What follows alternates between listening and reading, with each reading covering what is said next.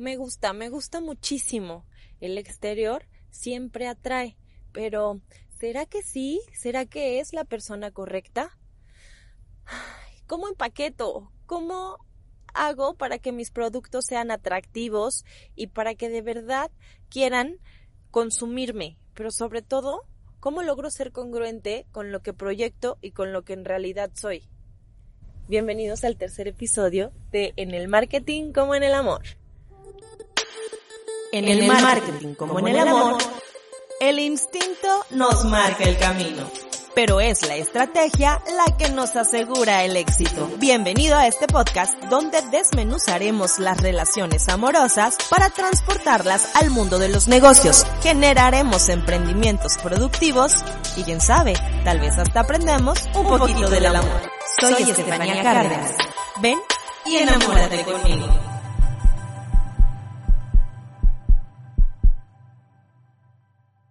Qué emoción que ya llegamos al tercer episodio de este podcast que espero que estés disfrutando tanto como yo. Para este episodio seguro ya te quedó un poquito más claro esta analogía entre marketing y amor y seguro ya empezaste a considerar y a creer que tienes la capacidad de hacer marketing, publicidad, comunicación y que tienes también la capacidad de conquistar, de enamorarte y de construir relaciones de largo plazo, tanto comerciales como amorosas. Muchas gracias por acompañarme en estos tres episodios y espero que sigas conmigo en los episodios que faltan de esta primera temporada. Eh, muchos han estado ya mencionando por redes sociales este podcast. Les agradezco muchísimo. Saludos a Cancún, que me han escrito mucho de Cancún. Los invito a escribirme y a seguirme en mis redes sociales, arroba Estefi Cárdenas en Twitter, S-T-E-P-H-I-E, Cárdenas en Twitter, arroba Estefanía Cárdenas H en Instagram o si no, vayan a mi página web y de ahí los manda a las redes sociales, estefaniacardenas.com. Muchas gracias por todos sus mensajes. Y bueno, en el episodio anterior hablábamos de todo lo que implica las emociones y cómo se transforma en amor. Hablábamos también de las similitudes entre la compra, la venta, la conquista y las muestras de afecto. Y entendimos un poquito que sí, que es muy similar lo que se siente cuando logramos un éxito comercial o logramos adquirir algo de lo que hemos deseado mucho tiempo y estas emociones son similares a lo que instintivamente como seres humanos llamamos amor, cariño, aprecio, afecto. Hablábamos del placer y la satisfacción. Y bueno, una de las primeras frases que publiqué en Twitter referente a esta analogía del marketing y del amor fue en el marketing como en el amor, como te ven, te tratan, la primera impresión puede ayudarte mucho o no. Hablando de la atracción que sentimos cuando vemos a una persona que nos gusta o cuando nos arreglamos mucho, sacamos el mejor partido de nosotros tratando de que la persona que nos gusta se fije en nosotros. En el amor, pues bueno, es el fundamento de la atracción tienes que asegurarte ser atractivo para el otro, pues para que te voltee a ver. Lo sabemos tan instintivamente como en la naturaleza. Tantas historias de las especies que usan sus dotes para llamar la atención de las parejas y entonces aparearse. Los seres humanos hacemos un proceso similar cuando nos maquillamos, cuando buscamos usar ropa colorida, los hombres cuando buscan ejercitarse para, para, mostrar un cuerpo más musculoso, incluso cuando usan estos accesorios de lujo para llamar la atención. En el marketing funciona más o menos igual. Cuando tú quieres presentar un producto, un servicio a, la audiencia o a los clientes, tienes que tomar en cuenta que debe ser desde el primer momento atractivo. Existe una teoría llamada el First Moment of Truth o primer momento de la verdad, que dice que cuando consumimos un producto, en el momento en el que lo vemos, automáticamente nuestra mente decide si comprarlo o no. Ese es el primer momento de la verdad. Cuando tenemos este acercamiento primero a un producto o a un servicio y entonces tomamos una decisión automática entre si sí lo queremos o no. Posterior a este vienen otros momentos de la verdad que nos llevan a la compra o que podrían si es que habíamos decidido no comprarlo, rehacer esta decisión y llevarnos así consumirlo. Pero el primero es el más importante, porque garantiza prácticamente al 50% la compra del bien o servicio. ¿Y de qué dependerá que la audiencia o los clientes decidan por un sí para con nosotros? Pues seguramente de qué es lo que están percibiendo. Cuando se trata de un producto, es muy sencillo, hablamos del empaque. Cuando se trata de un servicio, no es tan sencillo, pues engloba otras características importantes para atraer la atención de los clientes y una de ellas es el precio. Hablaremos de esto un poco más adelante. Volviendo al tema de la atracción y de la importancia de verse bien, entonces ya puedes trasladar este conocimiento a los negocios, al ámbito profesional. Si estás pensando en un emprendimiento, asegúrate que tu marca refleje lo que quieres decir. Como te asegurarías de verte bien por la mañana para que la chica que te gusta entienda que eres un buen partido. Si estamos hablando de una marca personal, entonces se conjuga un poco las dos características. Tendrías que trabajar en tu imagen personal para ser congruente con tu mensaje y llevar entonces la proyección de este mensaje a la audiencia que quieres conquistar. Hablando de servicios, es importante tener clara la carta de valores a ofrecer. Estaríamos hablando como un outfit personalizado en temas de servicio. Te explico. Si cuando quieres conquistar a un chico te preocupas por la blusa que te pones, los pantalones que te pones, los zapatos, la bolsita y los accesorios, en términos de servicio tendrías que tener clara una carta de valores que hicieran a la par estos complementos del outfit. Por ejemplo, la forma en la que entregas la información primera de lo que trata tu servicio podría ser uno de los elementos más importantes del conjunto de prendas a utilizar. Entonces, tendrías que tener mucho cuidado en componer correctamente esa información y la manera de los entregables. Todo siempre con una línea de identidad operativa que refleje congruencia y confianza. Es igual, como cuando te arreglas en la mañana. Buscas no ser una caja fuerte en donde no encuentres la combinación y tratas de que todo vaya sumamente alineado con lo que tu personalidad quisiera reflejar.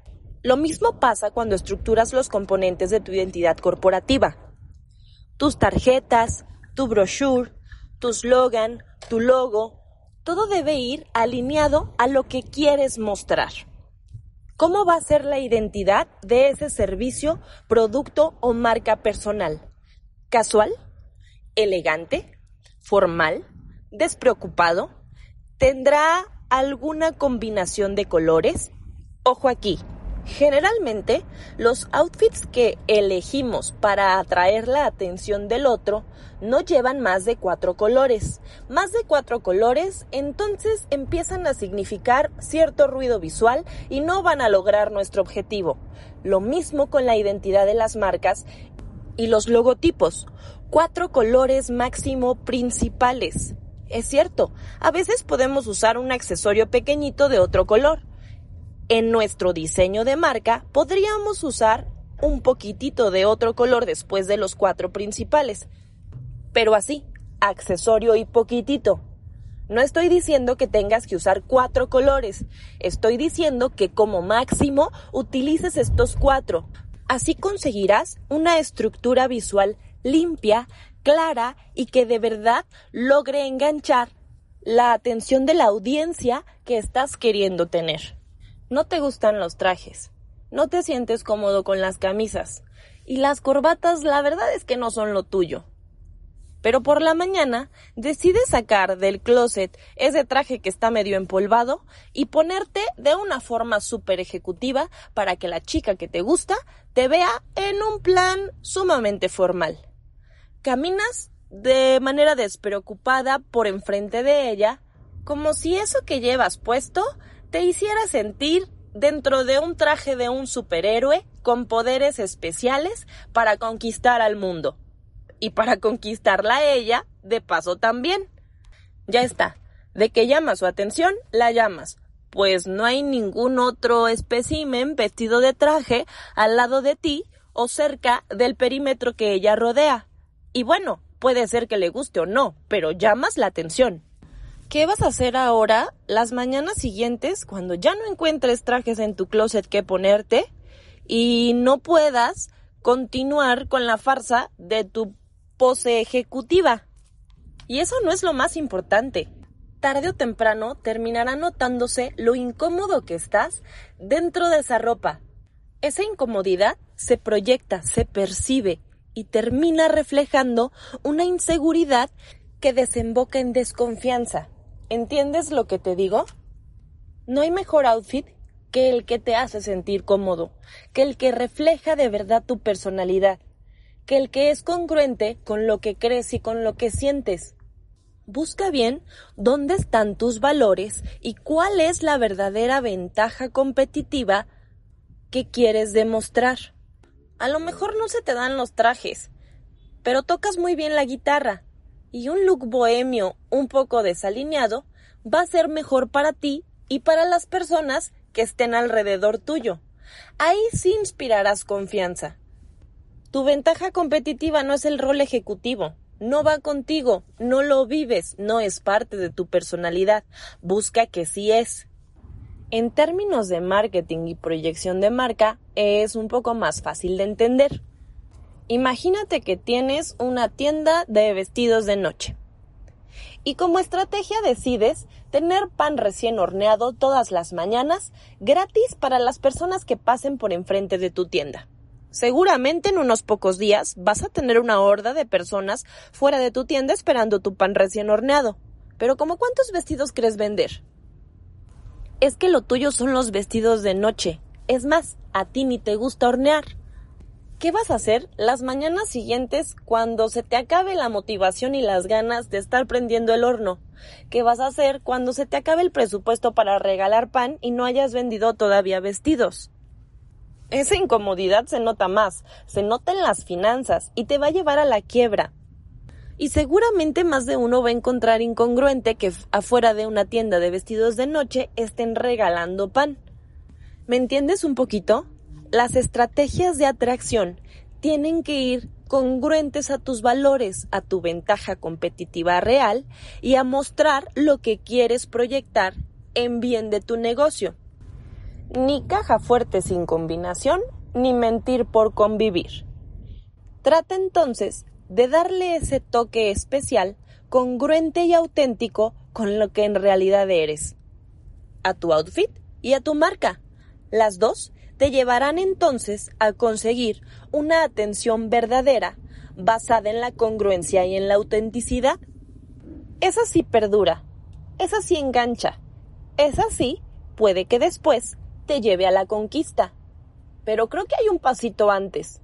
Nos estamos olvidando de uno de los pasos más importantes en el marketing y en el amor, la investigación de mercados. ¿Me acompañas en el siguiente capítulo para hablar un poquito de esto? Soy Estefanía Cárdenas.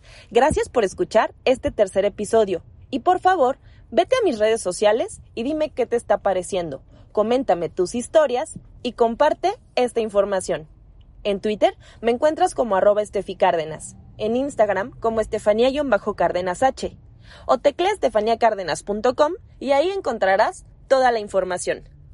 Si te está gustando, mándame un besito en forma de like. Continuemos entonces en el episodio número 4 de esta primera temporada. Esto fue En el Marketing como en el Amor. Te invito a visitar mis redes y a compartirme todas tus historias sobre amor y sobre negocios. Te espero en Twitter como arroba esteficárdenas, en Instagram como estefanía-cárdenas H y en mi página web estefaniacárdenas.com. Nos vemos en el próximo episodio y acuérdate que sin marketing no hay amor.